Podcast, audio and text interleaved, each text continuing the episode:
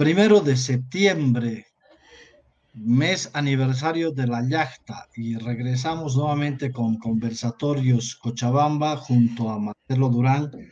Hoy vamos a hablar de hecho en Bolivia. ¿Cómo estás, Marcelo? Muy buenas tardes. Muchas gracias, querido Gamal. Buenas tardes. Efectivamente, estamos eh, en el primero de septiembre, empezando un nuevo mes.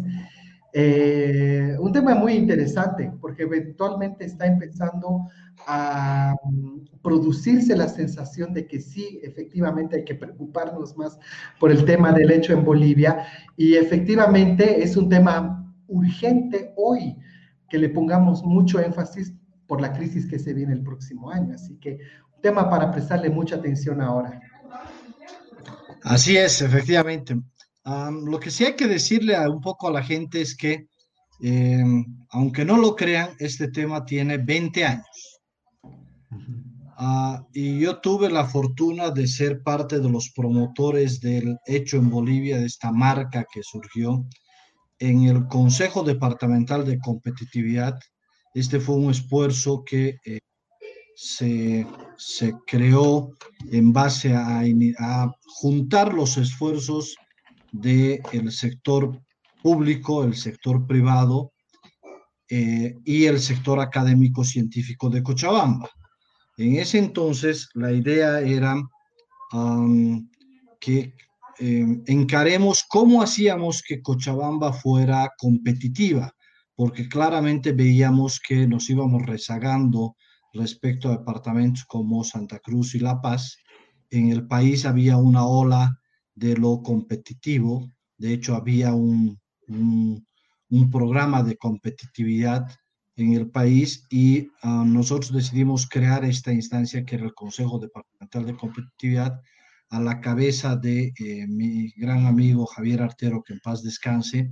Él era el presidente y yo tuve la fortuna de acompañarlo como vicepresidente de este consejo y desde ahí nosotros impulsamos la creación de la marca de lecho en Bolivia. Estoy hablando hace 20 años atrás. Y un poco la idea, Marce, y, les cuento, los, te cuento a ti y a través tuyo a la, a la gente, era primero que la sensación que todos teníamos era que lo que se hacía en Bolivia eh, no era precisamente de muy buena calidad. Entonces había la susceptibilidad de si compro lo boliviano, ¿no ve? Entonces veníamos de la crisis del año 2000, una crisis durísima que nos pegó en, en especial en, en, Latinoamérica, y necesitamos, se hicieron muchos esfuerzos para la reactivación económica y fíjate cómo es 20 años después, vamos a tener una crisis ya no solamente latinoamericana, sino vamos a tener una crisis eh, mundial y como em, arte de magia vuelve a tomar vigencia el, el hecho en Bolivia. Así que ahí nace el hecho en, en Bolivia. Eh, el, el, gran impulsor fue sin duda Javier Artero. Lo hicimos institucionalmente desde el Consejo Departamental de Competitividad.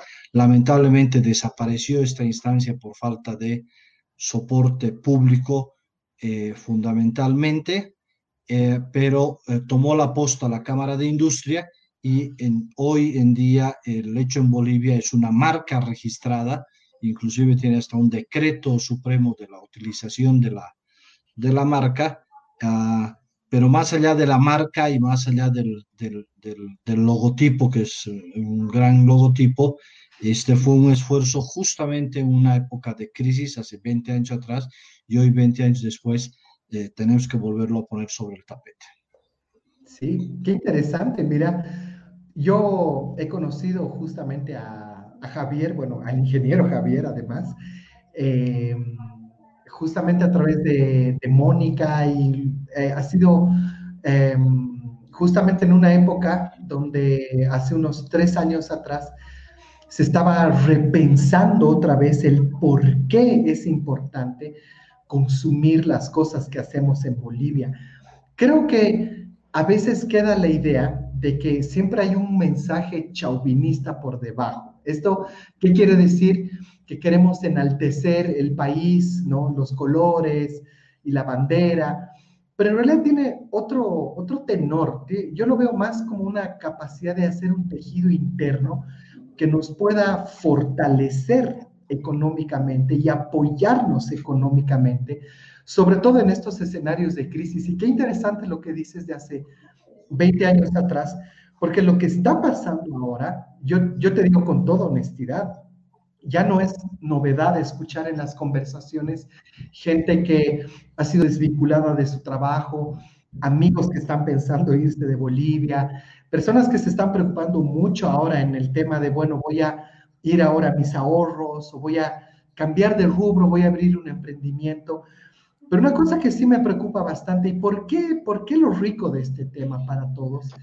Es lo siguiente, que muchos que tienen un pequeño capital para invertir dicen, ¿cómo puedo eh, hacer crecer este dinero? Entonces, fíjate qué fácil es meterte a internet, eh, buscar algún proveedor en la China, por ejemplo, y tú te mandas a traer, digamos, eh, tecnología, artículos para la casa, cualquier tipo de, cosas que tú crees que la gente vaya a necesitar. Entonces, importar desde la China a Bolivia se ha vuelto algo muy simple, muy sencillo, fácil, ¿no? Amigable. No digo que esté mal, lo digo como un fenómeno económico interesante. Pero a la inversa, si tú quieres más bien exportar, ¿no? Ah, no, ahí vienen los problemas, porque vienen los impuestos, la formalización, que tal vez no te pueden pagar dinero desde afuera, porque Bolivia no tiene un acuerdo con PayPal. Entonces ahí es cuando tú dices, oye, qué, qué difícil son, qué difícil la traba que nosotros mismos nos hemos puesto para apoyarnos mutuamente. Y te lo voy a contar con un ejemplo que lo vi una vez en Sucre y me quedé sorprendido. Sucre tiene, eh, aparte de ser una ciudad preciosa turísticamente, tiene también una gastronomía increíble y tiene ahora a lo que se llama la ruta del chocolate. Entonces, yo les recomiendo, vayan a Sucre cuando todo esto pase y vayan a visitar las fábricas de chocolate. Bueno, resulta que una de esas fábricas de chocolate se quejó a través de la prensa de que alguien le había plagiado la marca, o sea, el logo, todo. Y el chocolate, el sobre, todo era traído desde la China. Entonces tú dices, no puedo creer que esto sea permitido. O sea, que no haya una instancia que te diga, mira, está bien importar, pero oye, tampoco es para hacerle una competencia desleal a marcas bolivianas, ¿no? Entonces, creo que eso me pasa cuando veo lo del hecho en Bolivia, ¿no? que no solamente es un tema del país, el color, la bandera, ¿no? El orgullo, sino es un fenómeno económico que nos toca directamente. Entonces, creo que ese es, digamos, lo primero que les quería contar para calentar motores, porque es un tema que por lo menos el próximo año sí va a estar muy vigente ahora en Bolivia. Sí, o sea, y, y, lo que hay que entender también es que, como dices, Marcelo, ah, no por el hecho de ser chauvinista, pero en el mundo va a haber esfuerzos muy fuertes de comenzar a defender lo que se produce en cada país. Entonces, si nosotros no hacemos este esfuerzo, ah, primero reconociendo que eh, creo que hoy por hoy en Bolivia nosotros eh, tenemos la calidad eh, para poder ofrecer al mundo en todos los segmentos en cualquier segmento somos altamente competitivos. Posiblemente el mayor problema que tenemos en Bolivia es el Estado. Es decir, el Estado es posiblemente el que, el que menos contribuye en esta lógica de, de los esfuerzos que se hacen en Bolivia. Yo el otro día estaba revisando unos datos de la presión tributaria que existe en, en Bolivia y la verdad es que um, es absolutamente desalentador. Em, ¿qué, significa la presión tributaria? Significa básicamente en cuánto participa el Estado de tus ganancias. y, resulta que en Bolivia em, el Estado participa casi de uno a uno contigo.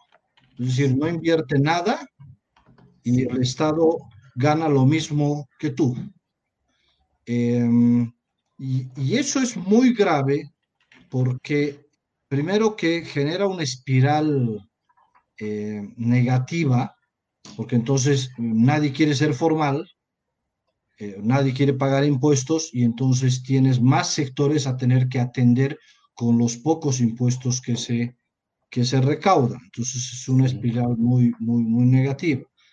Entonces, eh, posiblemente una de las tareas fundamentales del siguiente gobierno es dejar de ser tranca a todas estas iniciativas y comenzar a convertirse en facilitador, un poco inclusive dejando de pensar en lo que podrían ganar en términos de ingresos tributarios y pensando más en lo que el país puede ganar en términos de generación de, de, empleo.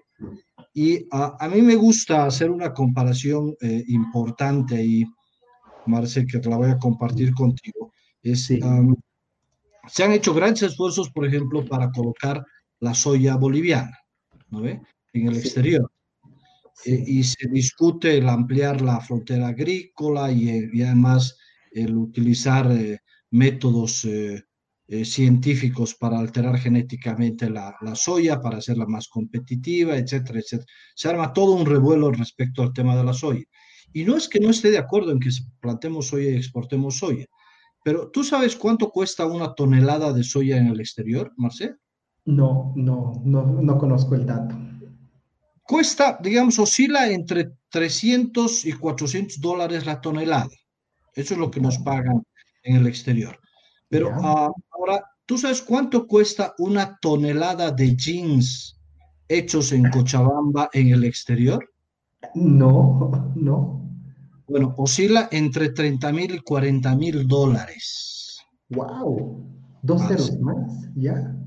Por eso, 30 mil o 40 mil dólares. O sea, es decir, ¿por qué pongo este ejemplo? Porque si nos concentráramos en apoyar ese tipo de iniciativas, porque el hecho en Bolivia no solo es para el consumo interno, es fundamentalmente para tener un sello que nos permita en el exterior vender de manera adecuada y que cumplimos con normas internacionales de calidad. De hecho, la tarea que nos quedó inconclusa con Javier era, ah, la primera parte era, eh, el, hecho en Bolivia era consuma, consuma lo nuestro, emplea a los nuestros. Esa era la primera, la primera parte, digamos. Es decir, era un sentimiento un poco hasta de solidaridad de, oye, eh, vamos a darle empleo a nuestra gente consumiendo nuestros productos, ¿no Sí. Pero la segunda parte era, em, lo hecho en Bolivia está bien hecho. es decir... Claro, una percepción positiva del producto. Exactamente, o sea, instalar una percepción positiva del producto, o sea, que esa era la segunda parte de este, del hecho en Bolivia, y lo que tenemos que comenzar a pensar es que justamente tenemos que comenzar a sentirse orgullosos de todos los productos que se generan en, Bolivia, que son productos de calidad de exportación, pero tenemos algunos problemas que resolver. Uno de los problemas a resolver, por ejemplo, te comento, es que tú sabes que en la parte nororiental nosotros generamos mucha castaña y nuestro principal mercado para la castaña es Estados Unidos. Y con el nuevo gobierno se ha vuelto a ver la posibilidad de que exportemos a, Estados Unidos, pero ahí tenemos un problema, por ejemplo, con el tema de em, el trabajo infantil. O sea, es decir, ah, nos van a dejar de comprar si no resolvemos el tema del trabajo infantil. Entonces, pero ¿cómo resuelves el tema del trabajo infantil? Si son las familias enteras las que van a hacer la recolección de la castaña en la época de recolección, uh, si no garantizas que sus familias puedan contratar a otras personas de tal manera que no sean los niños los que tengan que hacer ese trabajo, eh, si no generas mejores condiciones. O sea, ¿sí me entiendes? Entonces, por eso es que yo insisto mucho en que el Estado tiene que dejar de ser tranca, más bien tiene que comenzar a ser un, facilitador de, y comenzar a promocionar, como esta comparación que te hacía de los jeans respecto a, los, a la soya, dejar de prestarle tanta atención a productos como la soya, que son otra vuelta, mm, una, un, un, digamos, un producto, eh, no es extractivo, me van a sacar la mugre los, los economistas, pero, pero es del, del sector primario cuando podríamos estar exportando algo con valor agregado como son los jeans, digamos, claro. y generando mucha, mucha cantidad de empleo, ¿no ve? Porque manufactura es eh, altamente intensiva de generador de, de empleo y mucho valor agregado. Bueno, justamente una de las industrias que produce mucho valor agregado tiene que ver con el área de servicios y con el desarrollo de software. ¿Has visto el debate que se ha armado en Twitter porque el candidato del MAS ofrecía, eh, ofreció hace un par de días convertir a Cochabamba en un Silicon Valley? Y todos dijimos, eh, un momento, a ver, ¿de qué estamos hablando? ¿No?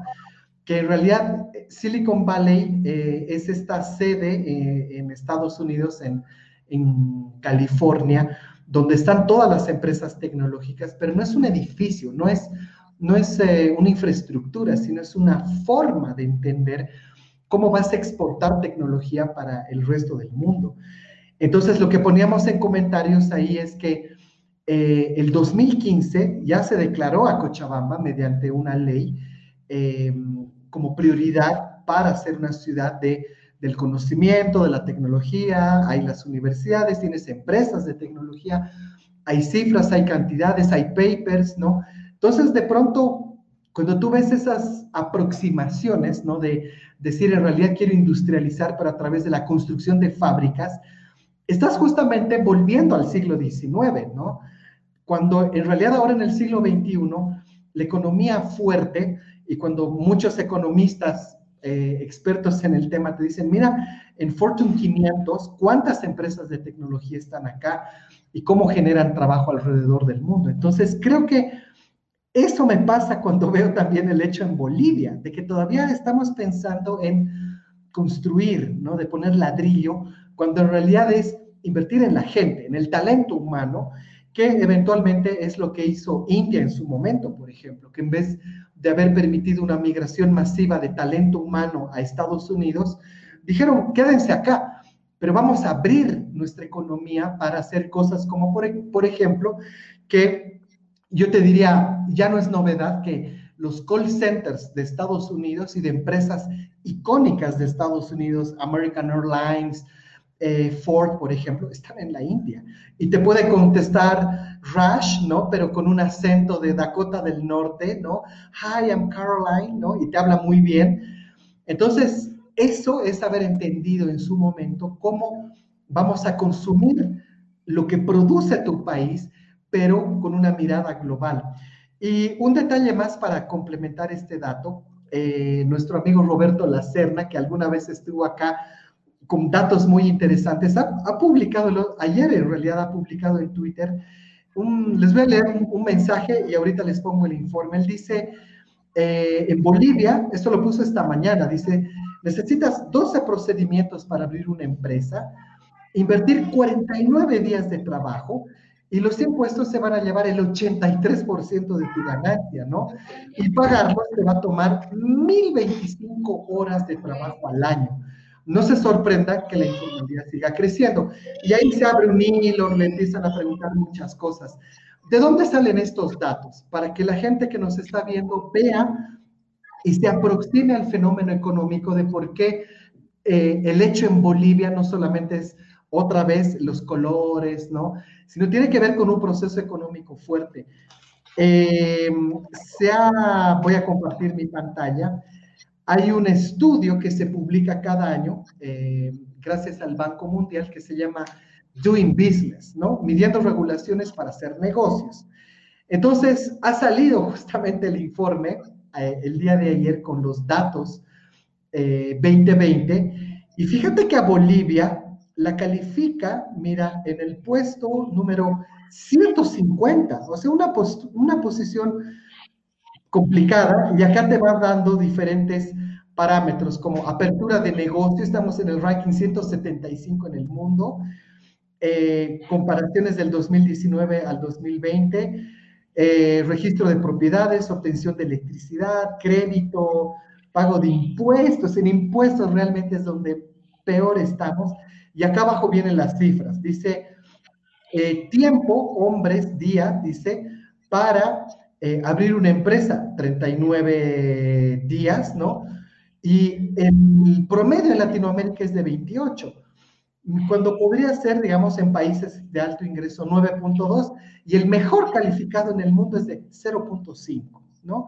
Costo por hombres, procedimiento, tiempo, y aquí te va dando, ¿no? Eh, a través de variables, cómo está Bolivia frente a la realidad en Latinoamérica y en el resto del mundo. Entonces, cuando tú ves esto, dices, oye, realmente hay un tema pendiente, de tal manera que poder estimular a la economía interna para que la señora que hace jeans, por ejemplo, los que hacen chocolates, los que venden productos en la calle, puedan entrar a una formalización, pero sin esa carga tan compleja en dinero y también en tiempo que te toma. Entonces, yo he quedado sorprendido el otro día, eh, he dicho, bueno, voy a cerrar la actividad que tengo como empresa unipersonal y le escribo a mi contador y le digo, voy a dar de baja eh, mi empresa. Y me dice, muy bien, hay que pagar 3 mil bolivianos. Tengo que pagar para cerrar además. Sí, es que hay que hacer un balance y me explica todo y le digo, sorprendente, o sea, pagas para abrir, pagas para cerrar, pagas para pedir la extensión, pagas para los plazos, entonces de pronto desalientas el espíritu emprendedor que sí hay en nuestro país.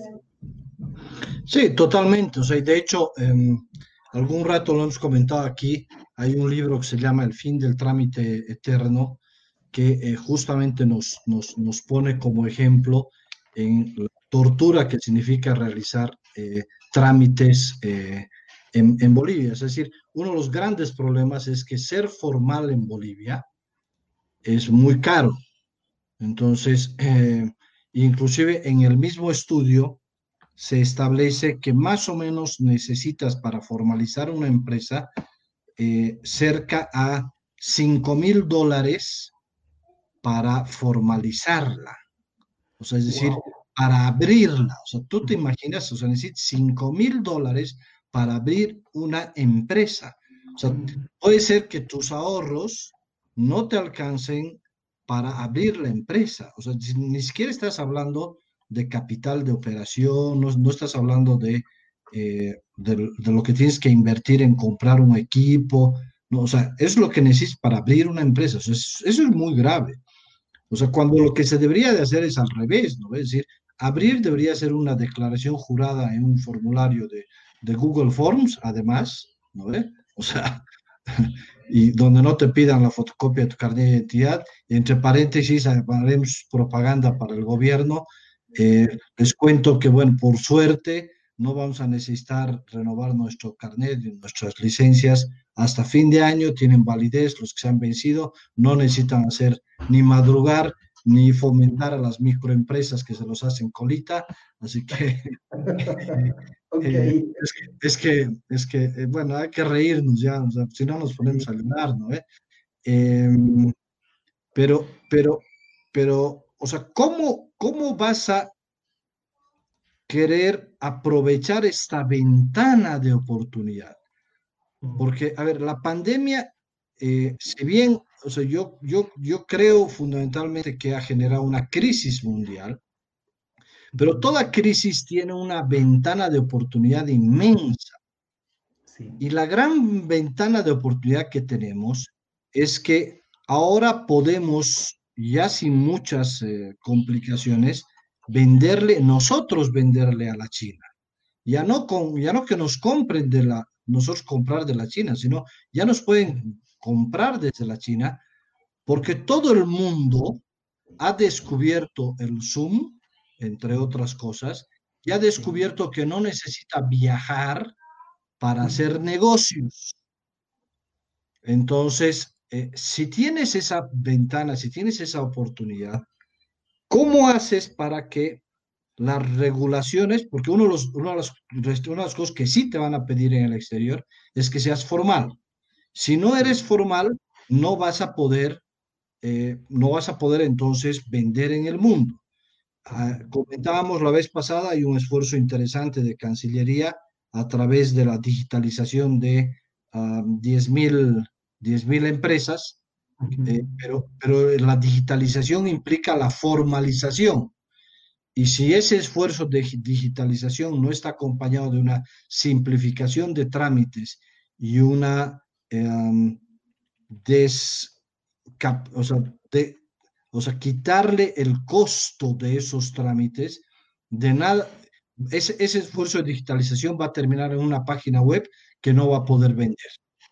Entonces va a ser un esfuerzo, eh, un, un, fracaso. ojalá que no sea así, pero tiene que ser acompañado y tiene que ser una cultura integral.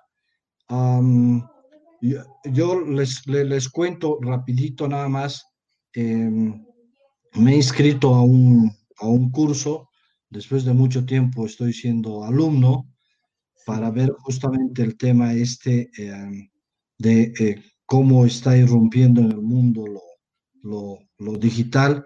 Y una de las primeras cosas que nos decían es, lo digital es un esfuerzo eh, que tiene que ser eh, sincronizado y tiene que ser macro, o sea, es decir, no puede ser solamente parches a, ciertas cosas.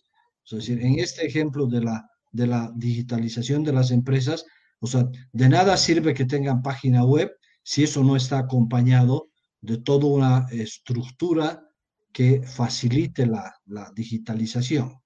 Entonces, si se dan cuenta, tenemos una ventana de oportunidad, pero necesitamos urgente que el Estado eh, contribuya a este esfuerzo de eh, poder eh, convertir esta ventana en una oportunidad real para exportar lo que lo hecho, lo que está bien hecho en Bolivia. Sí, de hecho, mira, em, hay algo importante en lo que dices y tiene que ver justamente con todo el tema de compras, ¿ya? Em, muchas veces ahí en el tema de todos los departamentos de adquisiciones, se rompen un poco la cabeza porque de pronto dicen, te cuento algo simple, necesitamos, por ejemplo, comprar ahora en septiembre, por ejemplo, banderas, ¿no? Pero obviamente la empresa tiene que estar con mi empresa y todos los criterios que tú necesitas. Entonces, de pronto, quienes pueden hacer esto terminan siendo muy pocos, ¿no? Terminan eh, acumulando, ¿no? Eh, pequeños espacios y no dar cabida a otro tipo de, posibilidades. Eso lo he visto, por ejemplo, el año pasado cuando hubo este tema de intervenciones urbanas, de cómo inyectar capital en la economía naranja. Muchos eh, emprendedores, gestores culturales que quisieron participar cuando leían las bases decían, oye, ¿por qué tengo que ser una empresa unipersonal, no? Y abrir eh, AFP y de pronto una más una más una más una eran tantos trámites que de pronto tú dices, pero solo quiero que me apoyen, ¿no? Yo quiero hacerlo, entiendo el procedimiento, pero es muy complejo. Entonces, creo que ahí la activación de compras necesita pasar por un proceso para ayudar también a las personas emprendedoras a poder entrar en el sistema. Por algo muy simple, porque si yo te garantizo un contrato, por ejemplo, eh, de desayuno, de almuerzo, de dotación de ropa, de insumos, tú como emprendedor vas a decir, ok, ya tengo un contrato, me he formalizado y puedo ir al banco y el banco me va a decir, sí, tu contrato te avala, te voy a dar un poco más de capital. Entonces, es un círculo. Por eso es que hoy día en Bolivia me sorprende mucho, por ejemplo, ver en el periódico anuncios que dicen busco socio capitalista, ¿no? Es como, oye, el banco no te avala, no, el banco me pide tantos papeles que no puedo o el anticrético, ¿no? Que también son figuras, ¿no? Creativas para financiarnos, pero de forma paralela a un sistema demasiado rico en términos de, papeles. Te voy a contar una cosa. Eh, mi hermana se fue a vivir a Chile hace muchos años, cuando yo vivía allá, y eh, está felizmente casada con, con un chico en Chile. Entonces ella ya está establecida allá. Y un día que la fui a visitar, la veo en su computadora, ¿no? Un domingo en la tarde y le digo, oye, ¿qué estás haciendo? Me dice, no, estoy haciendo aquí un tema de la empresa. A ver, muéstrame. Y les voy a mostrar lo que ella estaba haciendo, porque yo me he quedado así, a mí que me gusta la tecnología, me he quedado sorprendido, porque he dicho, esto es lo que necesitamos, algo así de simple. Ella es una microempresa, es ella y su esposo los que tienen la pastelería, o sea, una microempresa. Entonces, la página que te quiero mostrar se llama eh, registro de empresa y sociedades.cl. Tú la buscas como tu empresa en un día, ¿ya? Y puedes hacer aquí todo lo que tú dices, ¿no? Constituye tu empresa, modificar, disolver, anotar, migrar, trámites digitales, digamos, inicio de actividades, consultar tu marca, algo que hoy día, hasta el día de hoy en Fundempresas, no existe un formulario en línea que puedas preguntar si tu nombre está disponible, eh, cuenta bancaria, firma electrónica, ¿no? Primeros pasos, ¿no? Para empezar tu empresa. Entonces, yo lo vi que lo hizo así, sentada, así, muy fácil, y dije, claro, esta es una plataforma para facilitarle a la gente, de que no tenga que ir, a hacer fila, depósito en el Banco Unión, folder amarillo, copia original, traiga aquí, visado con eh, eh, reconocimiento de firmas. Entonces creo que estas ideas son las que tenemos que empezar a traer para hacernos fáciles los trámites y por supuesto que el consume el hecho en Bolivia no solamente sea lo que tú decías al principio, que es voy a comprar una granola, ¿no? Unos tejiditos. No, es mano de obra, es servicio, talento, y que eventualmente esto también pueda salir de nuestro país. Entonces, me ha gustado mucho el ejemplo para que le den una miradita. Búsquenlo como tu empresa en un día. De pronto esto nos puede servir como marco para poner la, la idea. No, súper. O sea, pero el, tema es de que yo, yo, yo siento, Marcés, que em, hay, hay, muchas de estas iniciativas, em, pero que no tienen, no tienen eco o finalmente no son comunicadas de manera adecuada. Es decir, son esfuerzos muchas veces eh, individuales eh, de algunas personas eh, y, que no todo el mundo las conocemos. Entonces, un poco lo que nosotros hemos querido hacer con, con estos conversatorios es salirnos un poco de lo, de lo tradicional y justamente visibilizar este tipo de, de iniciativas para que todo el mundo o las copie o las mejore o, las, o, o finalmente se implementen y en algún momento alguien escuche nuestro grito de, de desesperación de por favor, ayúdennos, denos, denos bola, porque queremos contribuir con nuestro granito de arena desde, desde, desde nuestros escritorios en medio de esta pandemia, eh, insistiendo en que la pandemia creo que ha generado una, una, gran ventana de, de oportunidad para eh, todo este tipo de, de iniciativas. ¿no? Sí, de hecho, creo que ahí aparece una oportunidad interesante justamente para poder estimular el ecosistema con diferentes actores. Yo creo que ahorita la banca está pues así con el puñal, ¿no? Eh, herida por el tema del diferimiento de créditos. Entonces muchos dirán, es que no hemos comercializado y tienen toda la razón. Pero ¿cómo hacemos que coloquemos créditos facilitando el mercado, porque ahorita lo que yo veo lastimosamente es que es muy fácil hacer leyes para decir, por ejemplo, una que me parece terrible es la de el descuento del 50% de alquileres a los eh, inquilinos. Está bien, o sea, entiendo el proceso, pero ¿por qué no hacer una ley para decir, te vamos a apoyar a que tú pagues tu alquiler para que te vaya bien en tu trabajo, para que puedas generar los ingresos y quien te alquila también pueda recibir y no crear ese conflicto entre partes. Porque ahorita hay un conflicto entre partes porque la ley te dice que no lo puedes echar y que además parece que es retroactivo. Entonces, de pronto, en vez de ir y sancionar, ¿por qué no estimular? ¿Qué es lo que tú dices? ¿Por qué no facilitar los procesos económicos? En ese sentido, me gusta, por ejemplo, algo que hizo la Federación de Empresarios Privados hace eh, un año atrás y que ahora he visto que lo han vuelto a convocar, son los premios CAMAI. Les voy a compartir una pantalla rápida sobre este tema, porque creo que aquí hay algo interesante. eh, la Federación de Empresarios se ha aliado con las universidades tipo UPB, Católica, San Simón, y mm, han buscado emprendimientos hechos en Cochabamba para premiarlos y decirles, chicos, esta es una buena idea. Y los del año pasado, esto que les muestro son los del año pasado, digamos, hay eh, purificadores, cría de cerdos, pero hay uno que a mí siempre me ha gustado, se llama Eco Delivery. Es un, eh, es un delivery que están tan de moda ahora, pero de chicos que lo hacen en bicicleta. Entonces complementa bien el tema del, del medio ambiente y además económicamente hay toda una cadena que se va a ver fortalecida por este tema. Entonces, creo que el apoyarnos mutuamente, institucionalmente, tanto Estado, ministerios, banca, empresas, gremios, universidades, para ir todos en la misma línea, que, como dice la charla de hoy, la idea de decir, consume lo que es hecho en Bolivia, no es solamente comprar, digamos, los productos que se venden en la calle, digamos, en alguna feria, sino es el ecosistema completo, ¿no? Los servicios, eh, las contrataciones, eh, de pronto estimular las exportaciones también, que en la balanza son siempre negativas, lastimosamente. Por lo tanto, me ha gustado ese tema de que tal vez es un premio simbólico, pero es una forma de visibilizar el talento que hay acá. Entonces, creo que hoy eh, hablar de este tema vuelve otra vez a poner en escenario lo que decías.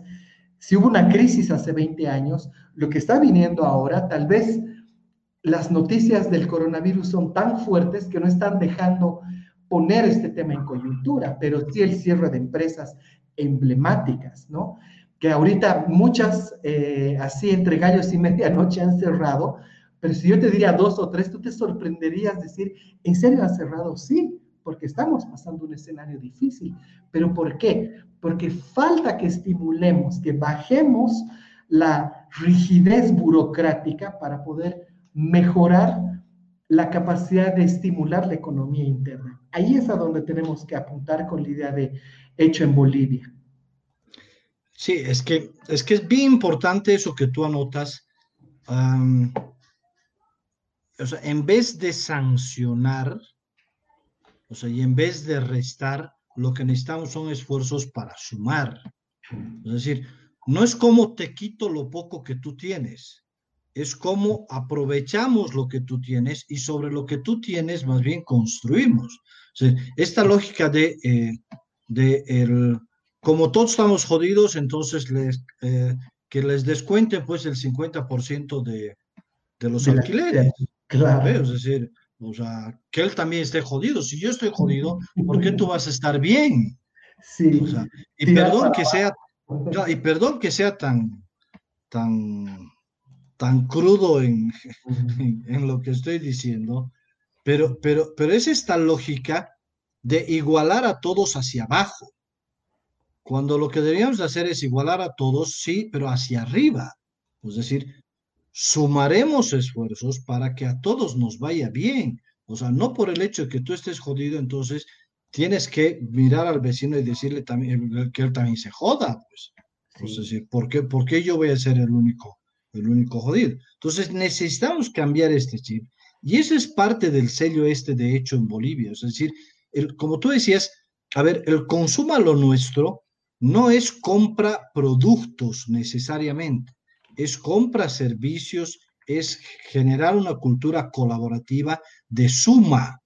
Es decir, si tú vas a fabricar algo, entonces procura que tus envases sean también hechos en Bolivia para que generes empleo al de al lado y que tu servicio de courier sea también hecho en Bolivia y que la página de internet que uses sea también hecho en Bolivia y que el banco que uses también sea hecho en Bolivia, de tal manera que todos terminemos ganando y compartiendo un poquito de la generación de riqueza. Porque el concepto del hecho en Bolivia es generar riqueza para resolver la crisis. O sea, las crisis no se resuelven ajustando los pantalones las crisis se resuelven con ideas innovativas, con ideas imaginativas, con eh, habilidades eh, para explorar nuevos negocios, para explorar nuevas oportunidades, para crear nuevos negocios. Porque si uno se pone a pensar, normalmente eh, las crisis son promotoras de grandes negocios. Voy a contar una historia que ah, creo que todo el mundo la sabe y si no la saben, déjenme les comparto muy, muy rápidamente. Ustedes sabían que había un señor que era el em, portero en un, en un, un, centro nocturno. Y el señor no sabía leer ni escribir, pero hubo eh, una crisis y entonces lo terminaron despidiendo al, al señor porque el señor no sabía leer ni escribir, entonces no era útil en otra tarea. Entonces, ah, con lo poco de la liquidación que le dieron al señor, el señor decidió comenzar a traer algunas, eh, comenzó a ofrecer sus trabajos para hacer cualquier reparación. Y entonces en una de esas reparaciones alguien le dijo, ¿sabes qué? Eh, vendeme tu martillo. Y entonces en vez de, eh, o sea, se le, asombró y le vendió el martillo y de ahí alguien se anotició que le estaba vendiendo herramientas y entonces le pidieron otras herramientas y decidió eh, ir a traer herramientas de otro pueblo, pues para no hacerles la historia tan larga, porque es un poquito más larga, este señor es el dueño de Tramontina. Hoy es el dueño de, de Tramontina. Claro, ¿por qué? Porque al principio traía las cosas de otra ciudad pero se dio cuenta que podría fabricarlas y entonces le dio trabajo a un tornero que había ahí en la misma ciudad y comenzaron a fabricar, finalmente sacaron la, la, marca eh, Tramontina y, y, hoy fabrican casi todo lo que tenemos en nuestras cocinas, ya sean chinos o no sean chinas, digamos, ¿no? Porque, o sea, pero, pero lo cierto es que uh, si aprendemos a tener una relación positiva con las crisis, las crisis se convierten siempre en oportunidades. A veces es bien complicado ver una oportunidad en una crisis cuando tienes el agua encima de tu, de tu cabeza. Entonces necesitas por lo menos sacar la cabeza para poder ver que en, la crisis puede haber una, una oportunidad. Es decir, si te dejas llevar por el llanto, si te dejas llevar por la, por la desolación, si te dejas llevar por, por la tragedia, obviamente no vas a ver en una de una crisis una oportunidad. Y es natural que a veces los humanos reaccionemos de esa manera. Pero esta es una gran oportunidad, creo yo, Marce, no para una empresa, sino para el país en su conjunto. O sea, el país está reaccionando de esto que nos ha sucedido y para comentarles en la, en la empresa donde, donde yo estoy a cargo, yo les decía, ahora que se ha dictaminado que, bueno, que se regresa a las ocho horas de trabajo, les decía, ¿de veras necesitamos regresar a la oficina? O sea, se ha demostrado, hemos demostrado durante cinco meses que ah, había sido un mito de que no se puede trabajar en la casa, se puede trabajar en la casa. Y la otra cosa que se ha demostrado es que la mayoría de nuestras empresas habían estado gordas, ¿no? habíamos tenido mucha grasa habíamos tenido mucho personal eh, que no había sido tan, tan necesario, ¿no ve? Sí. Ah, entonces, em, yo creo, insisto, que como país tenemos una gran oportunidad en esta crisis de la, del, del coronavirus que nos está permitiendo pensar saliéndonos del cuadrado y justamente poner sobre el tapete estas oportunidades y Coincido contigo en que el hecho en Bolivia, insisto, no es solamente esta marca que tiene este decreto supremo, que, que además te complica la vida para poder usar la marca, eh, dicha de paso, ¿no ve? O sea, cuando debería de ser tan sencillo como sea que bájelo, cópialo y póngalo en su en frasco donde le dé la gana, ¿no? O sea, no importa, no es, más debería de ser eh, como en el, en el 21 libro que he escrito, que es, eh, si quiere copiarlo, cópialo, o sea, decir, pero, o sea, solamente cite al autor, ¿no? Es decir, no, no, no, no debería haber mayor requisito, eh, porque debería ser propiedad de todos, porque a todos nos interesa que se promocione lo que cada uno de nosotros hacemos. ¡Wow! ¡Qué buena historia! Mira, me has dejado así, porque además es una industria inmensa ¿no? Y en ese sentido creo que para, para nosotros Bolivia también tiene historias en ese sentido. Y algo que a mí me ha llamado mucho la atención y, se los voy a contar ahora también. Eh, hay un, seguramente han visto muchas veces en la tele estos programas como Shark Tank, ¿no? Donde tienes cinco empresarios, tú vas con tu idea y si al empresario le gusta tu idea, pone dinero y vamos, ¿no? Eh, ha llegado a Bolivia una franquicia similar, se llama Nada te detiene, y arrancaron incluso con la cuarentena. Entonces se lanzó el programa por Bolivisión. Entonces al programa se han presentado muchos emprendedores. Eh, han hecho un casting, han buscado, digamos, por todo el país. Y yo te voy a mostrar ahora quién ha ganado este proyecto que ha salido hace como dos o tres semanas atrás, no un mes ha salido el ganador. Y te diría que me ha gustado mucho, pero te voy a mostrar por qué, ¿ya?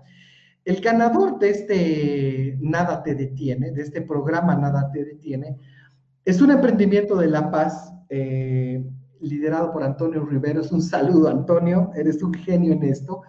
Él se dedica a los drones, tiene una empresa que se llama DroneTech, pero él, con la idea de ser emprendedor, lanzó esta empresa que se llama Creotech. Entonces, él empezó eh, a presentar varias ideas y al final eh, su emprendimiento Creotech, si se fijan, aparte de hacer prótesis, tiene un respirador de emergencia, ¿ya? que de pronto para ahora, el momento crucial en el que vivimos, este tipo de cosas son las que necesitas.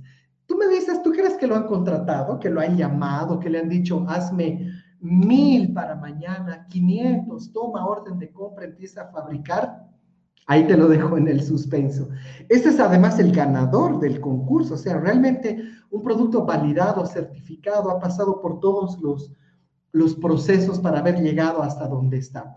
Y otro de los participantes que no ganó, pero su idea me parece magnífica y de hecho ha estado entre los finalistas, es esta empresa que se llama View Factor.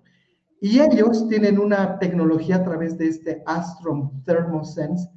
Em, es una tecnología que combina cámaras con inteligencia artificial. Entonces, lee la cámara la temperatura del cuerpo. Entonces, eventualmente este sistema te sirve para poner en aeropuertos, en estadios, en colegios, lo que tú quieras, ¿no? Lugares de alto tráfico. Entonces, eh, uno de los participantes, Rodrigo, eh, cuenta, ¿no? Y dice, sí, efectivamente hemos tenido algunos acercamientos con algunas instituciones, tipo SAPSA, por ejemplo, pero ¿tú crees que los han llamado, los han buscado? Entonces, de pronto a mí me deja esa sensación de que hay programas para estimular este tipo de proyectos, hay concursos, los aplaudimos, les decimos, qué bien chicos, hay hackatones, startup weekends, hablamos mucho del emprendimiento, pero a la hora de la hora de decir, ok, voy a meter mi mano al bolsillo y voy a poner encima de la mesa, ahí es cuando tú dices, ok, aquí me voy a preocupar un poco. Y el último ejemplo, esto ya se los cuento en cámara, queda claro que estas ideas tienen mucho que ver con el desarrollo de industria, de tecnología. Una de las, de las ideas que más me ha gustado es Quantum, el auto eléctrico. Entonces tú te preguntas, si tú fueras una institución, tú dirías, oye, te compro 50, te compro 100, fabrica buses, fabrica para la universidad, para el colegio, ¿no? Porque vamos a estimular el ecosistema, no solamente para decir compren ustedes, sino yo he estado o yo que tengo la capacidad para eh, comprar o adquirir en grande podría hacerlo. No existe todavía. Pero el otro día me llamó la atención una institución financiera que dice, te podemos dar el auto quantum a crédito. Y yo me meto a averiguar para saber cómo lo hacían. Y te dice, eres dependiente, ven por acá. Eres independiente, ven por acá. Yo marqué la opción independiente y me decía, si eres independiente, tienes que traer un bien inmueble de garantía para comprarte un auto de 6 mil. No puede ser. O sea, quieres que dé un departamento, no sé, de 50 mil para comprarme el auto de 6 mil.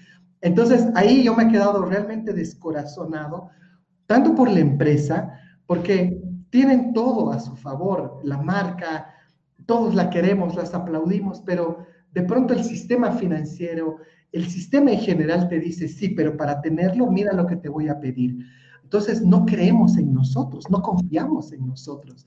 Y creo que eso nos hace daño para hablar del tema de hecho en Bolivia.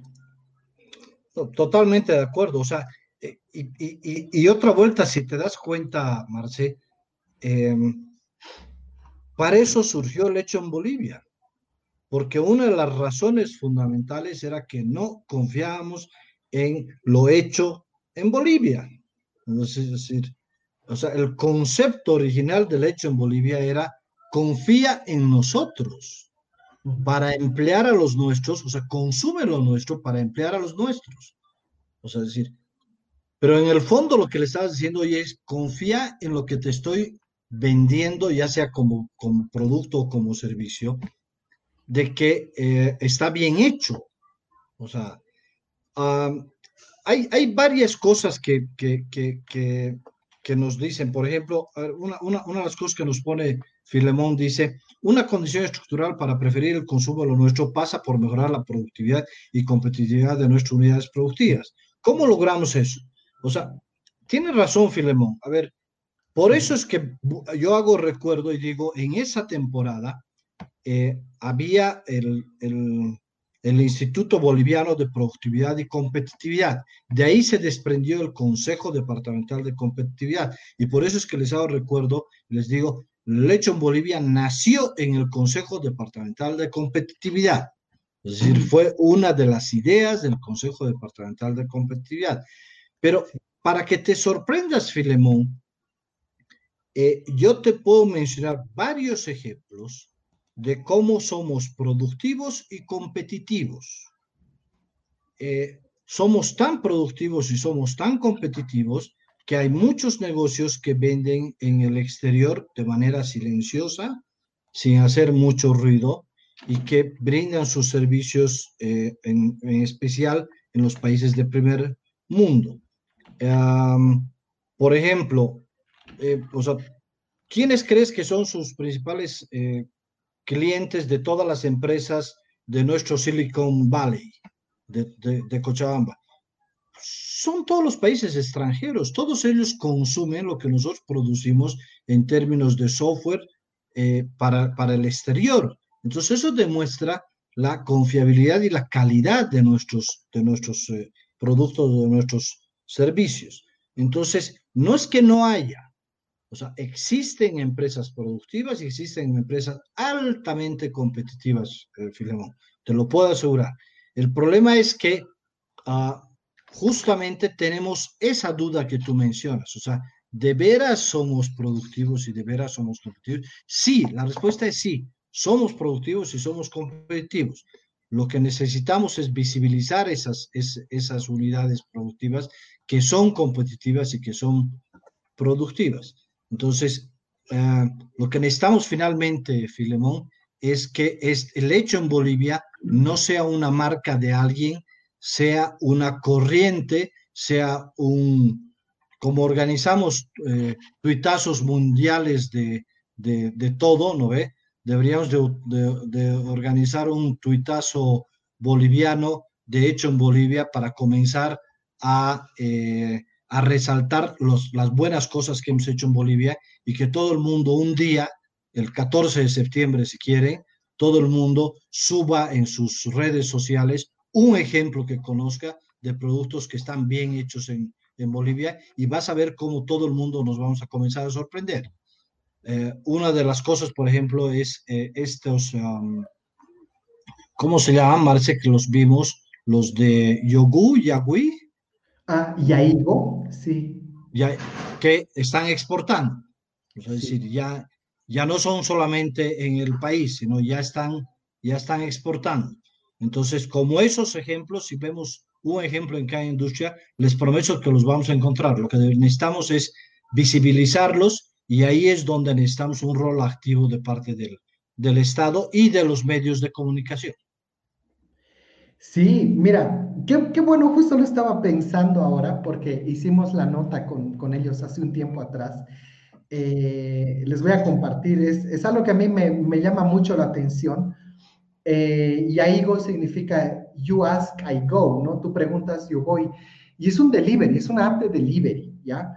Entonces tú dices, ¿cuántas apps de delivery hay? Muchas, muchas que vienen de afuera, pero esta de pronto es creada en Bolivia, pero fíjate dónde ya están. En Bolivia, en los nueve departamentos, han abierto Guatemala, El Salvador, han abierto Paraguay la semana pasada y Ariel, ¿no? Nos comentaba que también tienen la cabeza puesta en España. Tú dices, hey, estás hablando ya de palabras mayores, cruzar el continente. Entonces, en ese sentido, esta es una idea interesante de lo que significa exportar talento, conocimiento, eh, tecnología, ¿no? No solamente la manufactura, sino que esto ya tiene otro tipo de, de lógica. Y por eso me gusta mucho, y se los pongo como ejemplo, porque creo que un paso que podemos dar es hacer algo que se llama marketplace, es decir, que los eh, gremios o las instituciones empiecen a apoyar a sus miembros, no solamente diciéndoles, vamos, todo bien, tú puedes, sino cosas como estas. Por ejemplo, la Cámara de Comercio aquí en Cochabamba tiene un mall virtual y ustedes se meten a la página cadeco.org y el mall virtual es, es esto, donde tú entras a ver categorías y dices, por ejemplo, ferreterías, digamos, haces clic y aquí entras a ver empresas ¿no? que ofrecen ese servicio. Y aquí tienes un buscador, ofertas por sectores, ¿no? Hay otro marketplace en La Paz que se llama equeco.bo, ¿no? Que de pronto son esfuerzos interesantes para poder colocar en una sola plataforma todos los emprendimientos que la gente está haciendo, creando. Entonces, esto ya te abre la beta para pensar, por ejemplo, en hacer B2B.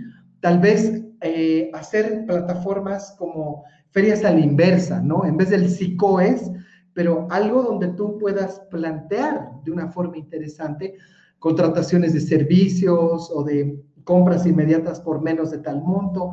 Entonces, yo creo que no solamente es el discurso de la ley, de la normativa para hacerla más fácil o simple, sino también en la práctica abrir plataformas como estas. Yo creo que todas las instituciones pueden hacer eh, herramientas como estas para estimular a la gente, emprendedor, y decirle, el consumo lo nuestro no solamente es sal a la calle y, cómprate algo boliviano porque sí, sino es tener acceso a este tipo de herramientas para que puedas activar eh, ese espíritu de ya tienes el dinero acá en tu billetera móvil, digamos, o, lo que hablábamos la anterior vez con el tema de el doble aguinaldo, sino ahora es introducir productos y estimular, ¿no? Una aplicación de doble aguinaldo que tiene medio millón de descargas, es un e-commerce ahí que todavía no lo estamos potenciando y que podría ser súper útil para estimular justamente esto del hecho en Bolivia. Así es. Diego dice, hay un libro genial que se llama Trust, donde se analiza este tema y se ve que es un problema latino en general.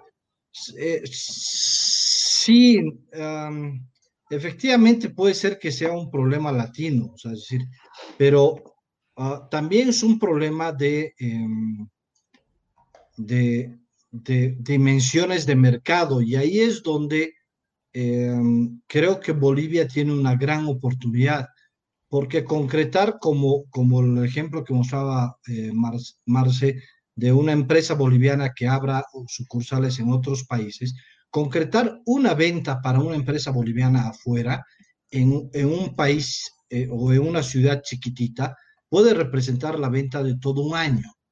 Y eso puede tener un efecto multiplicador muy interesante. Es decir, el hecho que tengamos nosotros un mercado pequeño puede representar más bien una ventaja para atender mercados más grandes que el, boliviano, porque eso puede representar no solo la generación de, divisas, sino la generación de eh, muchísimo empleo interno. Pero bueno, como siempre el tiempo se nos ha hecho muy corto, Marce. Eh, creo que vamos, nos vamos a quedar con, con muchos temas todavía sobre la mesa del hecho en Bolivia. Así que em, te agradezco nuevamente introducir este, este tema, porque esto surgió a partir de un artículo de, de Marce en el periódico Opinión, que los invito a leer el anterior sábado. Eh, y eh, creo que como nunca el hecho en Bolivia no solamente está vigente ahora, sino va a estar vigente fundamentalmente en la agenda del próximo año y del próximo gobierno. Sí, no, muchas gracias. La verdad que es un tema interesante y solo para terminar les muestro dos datos. El libro que menciona Diego realmente vale la pena, es Francis Fukuyama, el gran pensador, el fin de la historia, ¿no? y ahí se los dejo para que lo puedan curiosear, porque efectivamente el libro hace énfasis en algo clave y entiendo lo que quiere decir Diego, que es la capacidad de generar prosperidad. A la larga no es castigar y sancionar a través de leyes, sino generar riqueza entre todos. Y por eso ahí les dejo un último link para que curioseen, hechoenbolivia.com.bo, hay un video muy bonito de presentación y ahí van a tener también toda la normativa, el uso de la marca, el sello, ahí hay cositas interesantes, tal vez un poco desactualizada la página, pero sé que también tiene un programa de televisión y tiene espacios que realmente hay que visibilizarlos. Así que ahí con el espíritu, con el empuje y vamos, adelante con Hecho en Bolivia. Muchas gracias y nos vemos el siguiente martes. Gracias, Marces. Chao, chao. Chao, chao.